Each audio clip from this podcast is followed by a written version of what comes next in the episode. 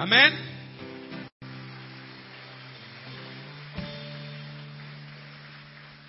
Si usted y yo no entendemos el tiempo, podemos estar a contramano.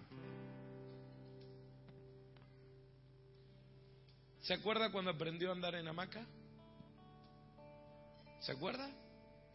¿Se acuerda cuando aprendió a andar en hamaca? Uno dice fácil, no es fácil. Usted tiene que saber cuando está subiendo y cuando está bajando. Porque si usted pone el cuerpo al revés, usted anula el movimiento. Y yo me acuerdo que yo tiraba para adelante, y tiraba para atrás, y, claro, y lo hacía al revés, estaba, estaba desincronizado. Y todos los demás hacían así, yo estaba ahí. No vaya en contra de, lo, de lo que Dios ha determinado. Aproveche el momento oportuno. Diga, tengo que aprovechar el momento oportuno. Entienda el tiempo que vive y aprovechelo a su favor.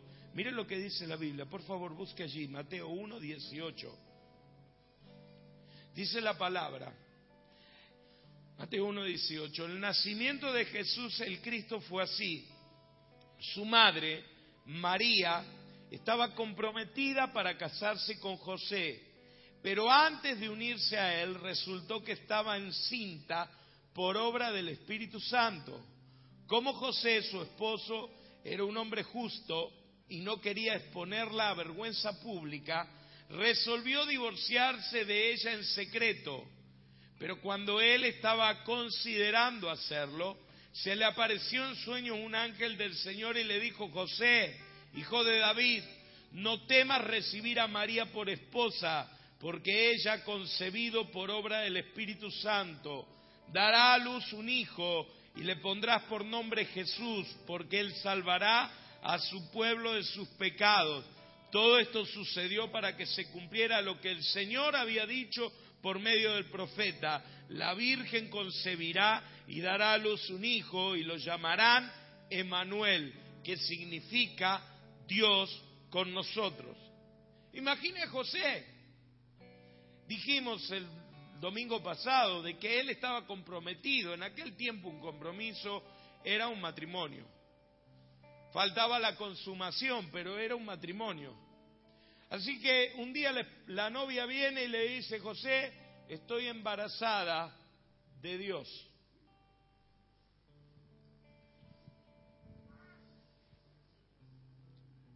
Si usted fuera José, varón.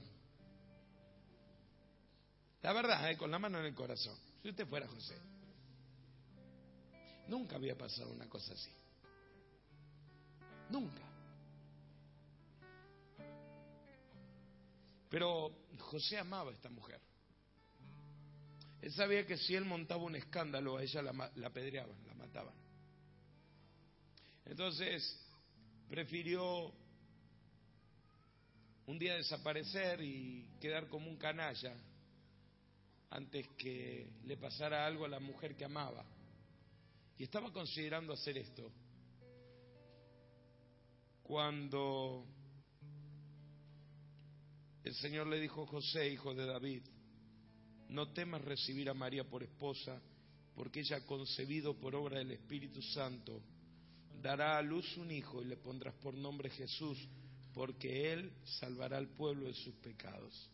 No le da un detalle del plan, solo le revela qué hora es. Le dice, no es tiempo para, para que la dejes. No es tiempo para que en tu familia esté el divorcio, le dice. No es tiempo para que te alejes, es tiempo para que apoyes a María, porque lo que en ella está ocurriendo es algo único. Estás viviendo un tiempo único, José. Aprovechalo, no vayas en contra del tiempo único. Aprovechalo, vamos a subir de nivel. Este va a ser, José, el mejor año de tu vida. Yo quiero decirte algo, familia, no es tiempo para deprimirse. Dije, no es tiempo para deprimirse. No es tiempo para bajonearse. No es tiempo para pelearse, no es tiempo para enojarse, no es tiempo para bajar las expectativas, no es tiempo, es tiempo de Dios para producir una diferencia, es tiempo para avanzar a más y más alto, es tiempo para congregarse, es tiempo para hacer lo que hasta ahora nadie en mi familia hizo. No, este no es un tiempo para divorciarse, este no es un tiempo para distanciarse, este es un tiempo para afianzar la familia porque es un tiempo de promoción sobrenatural. Aprovecha el tiempo único que Dios trae a tu familia, aprovecha el tiempo que Dios trae para tu casa. Dale un aplauso a Él.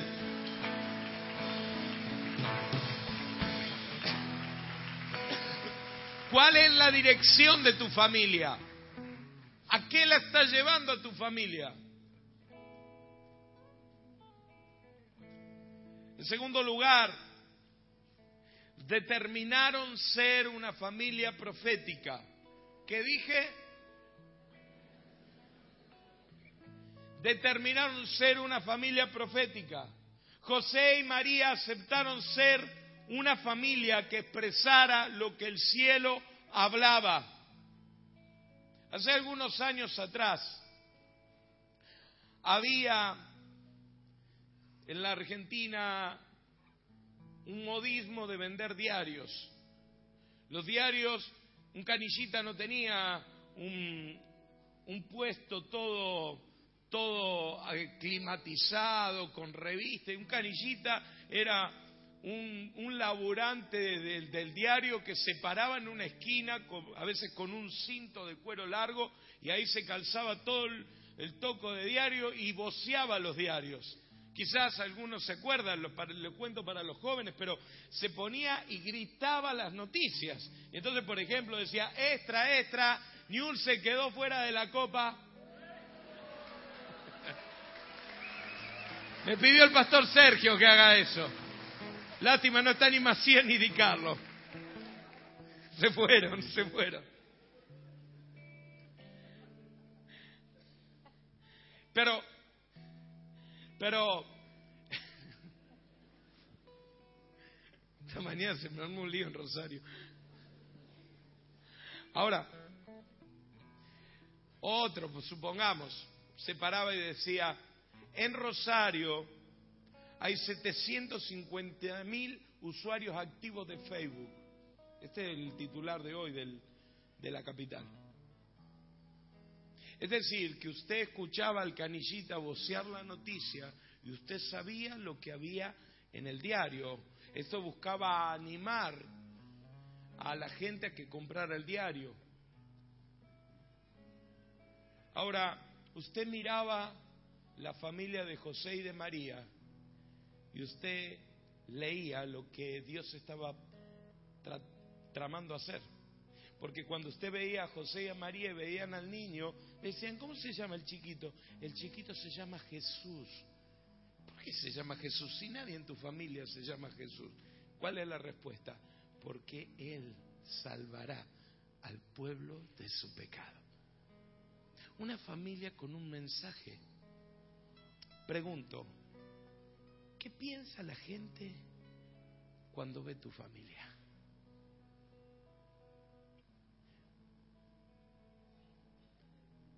¿Mm? Ahí van Mr. John y su señora. ¿Qué piensan cuando ven mi familia? ¿Qué manga de loco? ¿Qué es lo que leen? ¿Pueden leer lo que Dios está queriendo hacer aquí en la tierra? Miren lo que dice el profeta Isaías. Isaías capítulo 8, verso 18, dice así el profeta, aquí me tienen con los hijos que el Señor me ha dado, somos en Israel señales y presagios del Señor Todopoderoso que habita en el monte de Sión. Isaías dice, mi familia tiene un mensaje profético para mi nación. Nosotros estamos acostumbrados al concepto del profeta, al individuo solitario que se levanta en medio de un desierto y levanta su voz anunciando un mensaje de parte de Dios. Pero aquí la cosa es diferente, nos hallamos con una familia profética. Isaías dice, mi esposa, en el versículo 3 dice, mi esposa es la profetisa.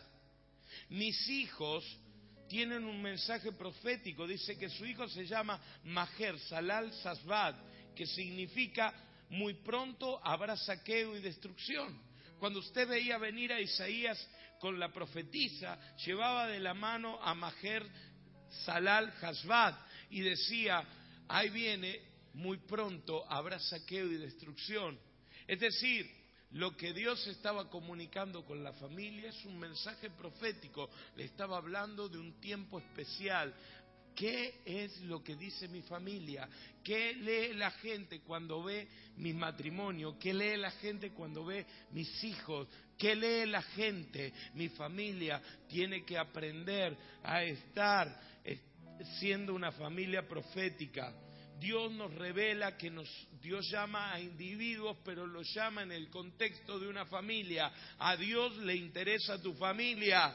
Dios quiere usarte a vos, pero en el contexto de tu familia. El contexto del Dios personal e individual es un concepto relativamente nuevo. Dios siempre habló a individuos pensando en la familia. Mire, cuando Pablo le habla al carcelero de Filipo, le dice, cree en el Señor Jesucristo y serás salvo tú y toda tu casa. Dios considera tu familia. Yo entiendo de que Dios me mira y ve mi familia, ve a mi esposa, la pastora, ve a mis hijos, los siervos de Dios, y, aún me, animo a decir de que Dios ve mis nietos, lo ve ministro de Dios y aún ve más allá. No creo que Dios me haya llamado a mí solo, creo que mi familia está contemplada y yo solamente soy una parte del sueño corporativo de Dios para mi casa. Mi pregunta es, ¿qué estoy señalando o anunciando como familia? A mí me interesa, hace unos días me hice esta pregunta y anoté algunas cosas que yo quisiera que alguien pueda estar leyendo en mi familia. Yo quisiera que alguien leyera que servir a Dios es un tremendo privilegio. Que cuando alguien vea a mi familia pueda decir, el amor puede superar cualquier situación. Que el matrimonio es bueno. Que se puede ser honrado por los hijos. Que se puede dar ejemplo de fe a la generación venidera me gustaría que cuando alguien ve mi casa diga que es apasionante ser parte del reino de Dios. Que alguien cuando vea nuestra vida diga que con Dios nunca se pierde, con Dios siempre se gana. Que cuando alguien pueda leer la historia de mi casa pueda decir que se puede obtener perdón y una nueva oportunidad en Dios. Y que la iglesia es el proyecto de Dios para la familia, para que sea usada en el propósito redentivo de la humanidad. Mi pregunta es, ¿qué comunica tu familia? El proyecto divino de Dios para la familia es que traiga un mensaje a la sociedad donde nos movemos. Un mensaje del corazón de Dios para el tiempo Kairos que estamos atravesando. Fue esto lo que gritó Josué. ¿Qué dijo Josué? Yo y mi casa serviremos a Jehová. Fue esto lo que logró Felipe con sus cuatro hijas profetizas. Fue esto lo que practicó Eunice y Loida, educando a Timoteo, lo que María y José impartieron a Jesús. Esto fue lo que ocurrió con Obetedón. Dice que Dios lo bendijo de tal manera que la gente dice, miren cómo Dios prosperó a Obed Edom y a toda su casa, y que la noticia llegó al palacio del rey. Diga conmigo, Dios quiere que yo sea una familia profética. En tercer lugar, pagaron un precio por esta decisión. Déjeme repasar. Número uno, ellos entendieron que tenían un tiempo único. Número dos, determinaron ser una familia profética. Número tres, pagaron un precio por esta decisión. Porque cuando Dios te está llamando y cuando Dios te pide que le sigas en una dirección profética, hay un precio que pagar. Diga, siempre obedecer a Dios implica pagar un precio. María pagó un precio. José pagó un precio. El mismo Jesús pagó un precio. Diga conmigo, ser familia profética tiene un costo. Escuche, mire lo que le pasó a Jesús. Treinta años después del evento que estábamos considerando, Jesús está en Jerusalén. Y mire lo que le dicen los líderes judíos a Jesús. Nosotros no somos hijos nacidos de prostitución. Juan, Juan 8:41 dice, nosotros no somos hijos nacidos de prostitución, o, o en otra versión, nosotros no somos hijos nacidos de fornicación. ¿Sabe lo que le están diciendo? Tu mamá es una prostituta. Le están diciendo HDP. Y HDP no es hijo de pastor, es otra cosa.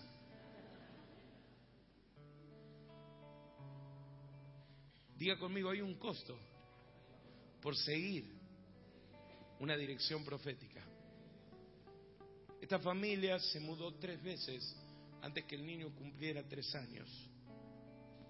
Y se mudó en una sociedad donde una persona no, salía de 50 kilómetros a la redonda en toda su vida. Tuvieron que viajar a un país extraño, tuvieron que cerrar su negocio, tuvieron, todo por seguir una dirección profética. Un rey lo siguió para matar al niño. Vivieron toda su vida con el corazón en la boca. Una profecía cuando presentaron al niño le dijo a María, una espada va a traspasar tu alma. Ellos no sabían cómo Dios iba a hacer la redención. Ellos estaban cuidando el destino profético de su familia. Esta gente pagó un costo. Yo les he contado a ustedes una historia, pero vale la pena que la repita. Un día, hace muchos años, yo estaba trabajando en Cargill como recibidor y un día, lunes, aparece Carlitos, un compañero de trabajo, con un reloj en su muñeca. Y me lo muestra y me dice, poco vivo soy yo. Mira lo que me compré. Y le miro, el tipo tenía un Rolex en la mano. Digo, Carlito, ¿cuánto te salió? 50 dólares nada. Un Rolex es un reloj que puede estar entre cuatro mil, siete mil, diez mil dólares o más. Es tan seguro el valor de este reloj que es usado como elemento de ahorro. Usted puede comprar un lingote de oro, usted puede comprar si quiere un Rolex. Cuando usted compra un Rolex, usted está comprando una pieza de arte. Es como comprar un cuadro. Tiene un valor que no se deprecia con el paso del tiempo. Al contrario, hay roles que a medida que pasa el, tiempo cada vez son más caros. Así que cuando yo vi que este muchacho tenía un role en la mano, yo dije, chao, qué negocio que hiciste, 50, 50 dólares. Y le digo, me lo prestás. Entonces se lo saca y me lo da. Y cuando me lo da, yo me doy cuenta. Le habían vendido un reloj trucho. Porque el reloj no tenía peso. Parecía un reloj de plástico. Si usted alguna vez ve a alguien con un Rolex, pídale que se lo regale. Si no se lo regala, pídale que al menos le deje tantearlo. Usted va a ver que ese reloj pesa muchísimo. Ese reloj tiene una maquinaria tan precisa, tan exacta, los elementos con los que está hecho es tan fino, es, es tanta la maquinaria que tiene un peso interesante. Pero esto no tenía peso. Le digo, Carlito, esto es trucho. No, que va a ser trucho. Mira, acá dice Role. Digo, no, pero. Negro, esto es trucho. ¿Dónde lo compraste? Fui a Paraguay.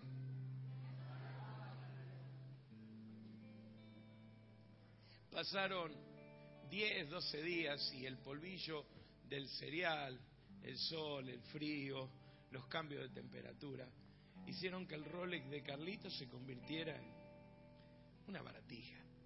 Es más, 50 dólares. Lo habían estafado. Porque si usted quiere comprar algo bueno, tiene que pagar un precio. ¿Cuántos quieren tener un matrimonio bueno? ¿Cuántos? Hay que pagar un precio. ¿Cuántos quieren tener una familia buena? Hay que pagar un precio. ¿Por qué? tener una familia, un, matrimonio, requiere que usted y yo paguemos precio. A mí me interesa que usted entienda esto, porque es tan, por eso es tan importante con quién te casás. Los solteros, a ver los solteros, levánteme por favor su mano. Levánteme por favor su mano, soltero. A ver, bien. ¿Hay algunos que se han casado recientemente o no me levantan la mano? A ver, ¿vi que estás casada ya? Ah, levantala entonces, hija.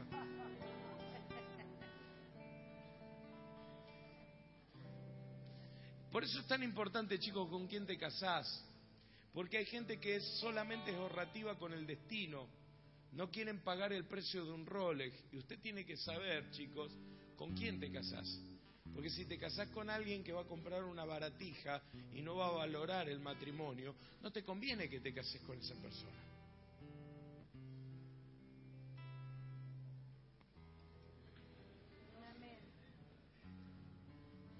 Amén. Nema. Dígame algo.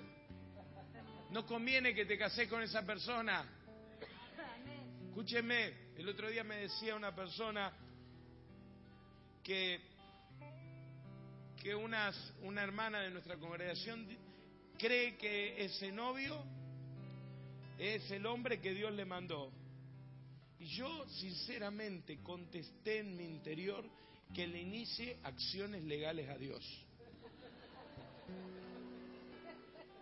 Porque si Dios le mandó eso, por favor. Porque si tiene cuatro patas, una cola y cuando lo apretás hace miau, es un gato. ¿Está claro? Entonces, si el hombre si el hombre que estás eligiendo te aparta de tu llamado, no se congrega, es mujeriego, te hace pecar, no te considera y no te eleva, entonces dificulta que sea de Dios y si es de Dios, en todo caso déjalo, que Dios lo procese, que lo convierta, que lo transforme, que lo cambie y luego forma una familia con esa persona. Porque si no cambia de novio, medio difícil, casi dificilísimo que cambie siendo esposo. Si no conseguiste que sea que sea alguien que te apoye siendo tu novio o tu novia, tampoco te va a apoyar cuando seas esposo o esposa. ¿Me está entendiendo? Porque hay que pagar un precio. Para tener un matrimonio hay que pagar un precio. Hay un precio para ser una familia profética. Hay un rol que debes asumir en este tiempo de promoción. Los varones, hay un rol que tenemos que asumir en este tiempo de promoción. Nosotros debemos hacer a nuestra familia subir de nivel. Hombre, debemos supervisar, impulsar e inspirar a nuestra familia a subir a otro nivel. Matrimonios jóvenes que aún no tienen hijos, dediquen su tiempo a servir a Dios es un tiempo que no volverá hasta que dentro de 20 años tus hijos dejen su hogar. Y cuando los hijos dejen el hogar, enseguida te traen los nietos. Así que te diré que es un tiempo que no va a volver. Los matrimonios jóvenes con niños pequeños dejen que sus hijos crezcan viéndolos servir. Empleen tiempo para orar con ellos, para impartirle fe. Familias de adultos, qué mejor tiempo que estar involucrado en servir a Dios ¿Qué mejor tiempo que si Dios te da la gracia de llegar con tu familia a la adultez y estás libre de otras responsabilidades, uses el 100% de tu tiempo para servir a Dios? Qué bueno es que usted pueda tener la experiencia de Aquila y Priscila. Ellos tenían una iglesia en su casa. Qué bueno.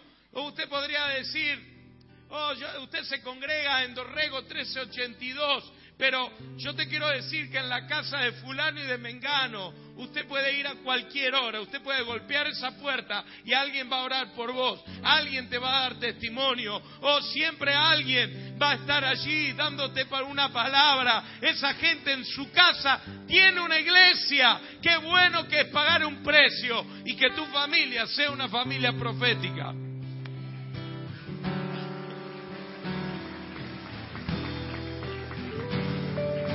Pague el precio. Por último, dijeron que sí a Dios. Entonces María, Lucas 1.38, dijo, he aquí la sierva del Señor, hágase conmigo conforme a tu palabra. Mateo 1, 24, 25 dice, despertando José del sueño, hizo como el ángel del Señor le había mandado y recibió a su mujer, pero no la conoció hasta que dio a luz a su hijo primogénito y le puso por nombre Jesús. Si Dios lo manda, si Dios lo manda, si Dios lo manda, yo lo hago. Diga conmigo, si Dios lo manda, yo lo hago. La familia de José y María fue una familia sagrada porque fue una familia que entendió el tiempo que vivía y asumió un rol profético, pagó un precio y siempre cuando Dios le dijo algo, le dijo que sí. ¿Cómo serán nuestras familias? Pregunto, ¿cómo serán nuestras familias? ¿Están acá? ¿O se fueron? ¿Están acá? ¿Cómo serán nuestras familias? ¿Cómo será tu matrimonio? ¿Cómo será tu casa? ¿Qué leerán los demás? ¿Cómo querés ser recordado? En tu familia, ¿cómo querés ser recordado? Usted vio que todos tenemos los familiares en la familia todos los familiares tienen un apodo. El tío Juancito que le gustaba. Tía, estoy tratando de no encontrar nombre de mi familia. Por si alguno mira y se me enoja. El tía, la tía Enriqueta, que tenía un mal carácter. ¿Usted cómo quiere ser recordado? ¿Como el timbero? como el mujeriego, como la criticona. ¿A usted le gustaría ser recordado como el hombre de fe, el hombre de oración, la mujer de los consejos sabios, la tía que abraza, que bendice, el abuelo que ora? ¿Usted le, ¿Cómo le gustaría que sus sus nietos lo recuerden como el abuelo que estaba todo el día haciendo cosas para usted o como el abuelo que estaba todo el día sirviendo a Dios. Ah, yo le digo, yo me, yo me gustaría que me recuerden como el que le leía las historias bíblicas. Me gustaría que me recuerden como el que, el que llevaba a, a la oración, el que guiaba, el que dirigía. Yo quiero ser alguien con un legado profético para mi generación. Me gustaría que usted recuerde mi familia como una familia que le habló de un tiempo especial de Dios. Me gustaría que cuando usted piense acerca de mi persona, usted pueda pensar que, que le dejo un legado de fe. Realmente yo quisiera eso. Como yo recuerdo a tanta gente me ha dejado un legado de fe, que me ha dejado una inspiración tremenda. Que usted me nombra a esas personas e inmediatamente a mi mente me viene un flash de lo que esas personas inspiraron en mi vida. Yo quiero que sea así mi familia. Qué triste David, terminando sus días, cuando Dios le ha hablado palabras tan lindas, David tiene que decir, no es así mi casa para con Dios. Dios le había dado palabras proféticas tan lindas y el rey David, un hombre de Dios, pero él tiene que decir, no es así mi casa para con Dios. Vamos a tener que pasar un proceso, dice David. Vamos a tener que pasar un tiempo para que Dios pueda procesar eso de mi casa. Y pasaron mil años antes que naciera el Mesías de la línea de David. que cuando usted y yo nos vayamos de esta tierra podamos decir, dejé mi casa a la altura profética que Dios mandó para mi casa y para mi familia.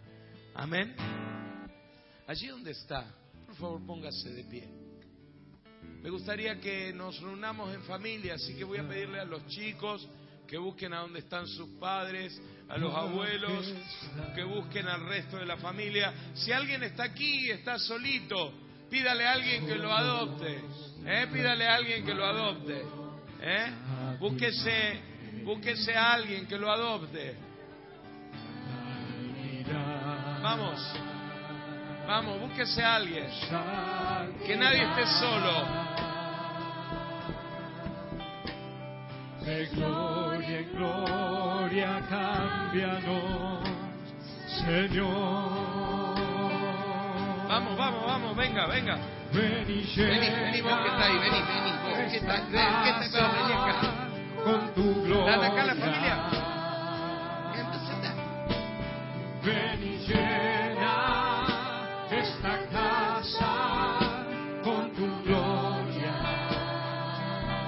Hacer arisco para el abrazo.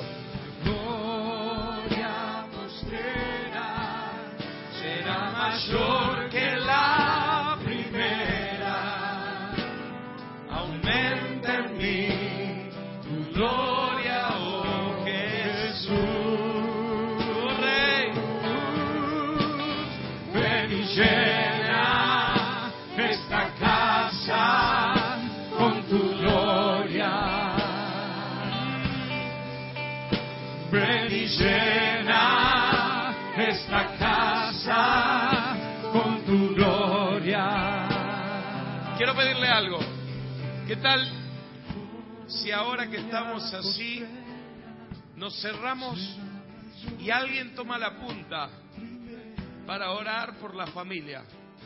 ¿Sí? Así que una oración cortita de bendición para la familia. Allí donde está, júntese así como familia y que alguien ore por la familia, que bendiga la familia.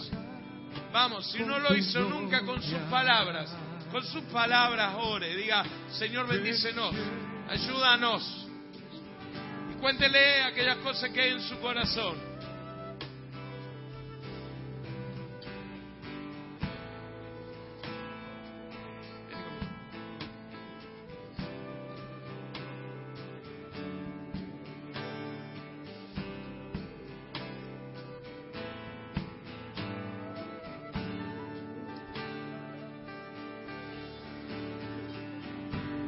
Usted que está mirándonos por televisión. Yo le quiero animar para que usted pueda estar juntándose como familia allí delante del televisor y pueda estar orando y pueda estar pidiendo que Dios le dé revelación del tiempo profético que están viviendo y como familia af- afi- afianzarse con el destino profético que tiene. Ore allí donde está y pídale, Señor, yo quiero ser como María, quiero ser como José, quiero ser sensible y obediente a lo que estás determinando para mí y para mi casa. En el nombre de Jesús. Amén. Dígalo. Ven y llena hoy mi casa con tu gloria. Dígalo, ven y llena Ven y llena hoy mi casa con tu gloria. La gloria postrera será mayor que la primera. Aumenta en mí tu gloria, oh Jesús. Padre, en el nombre de Jesús, Señor, quiero estar orando por cada familia representada en este lugar, por cada familia que nos está siguiendo por internet, por la televisión. Oramos para que en el nombre de Jesús tu presencia maravillosa descienda en medio de ellos. Ahora, revélales, Señor, su destino profético. Ellos están metidos en un proyecto divino. Hay un propósito para su casa. Hay una dirección profética. Yo oro para que se pague el precio de la obediencia. Oro para que ellos puedan decirte sí. Oro para que los hombres se levanten como sacerdotes de su casa. Oro para que las mujeres impulsen con fe y proféticamente a sus hogares. Oro para que los hijos sean águilas lanzadas hacia el día de mañana con poder, visión y proyección. Padre, en el nombre de Jesús, declaramos que estamos en un tiempo extraordinario, en un tiempo oportuno. Este año vamos a subir de nivel. Mi casa va a alcanzar niveles de gloria. Dejaré la mediocridad. Dejaré, oh, los niveles de chatura de años atrás. Este año será de gloria. Yo terminaré bendecido, prosperado, en victoria cuando esta década acabe. Mi casa estará bendecida. Oh, yo declaro en el nombre de Jesús que el mejor tiempo de nuestra vida está, Señor, ejecutándose y nos metemos a vivirlo con intensidad, con pasión. Oh, nos jugamos el todo por el todo, por lo que tú nos dices. Lo creemos y lo confesamos. En el nombre de Jesús declaramos que es tiempo de victoria. Diga conmigo, es tiempo de victoria. Es tiempo de unidad. Es tiempo de prosperidad. Es tiempo de sanidad. Es tiempo de gozo. Es tiempo de Dios para mi casa. En el nombre de Jesús. Amén. Amén. Y amén. Denle un aplauso a Él.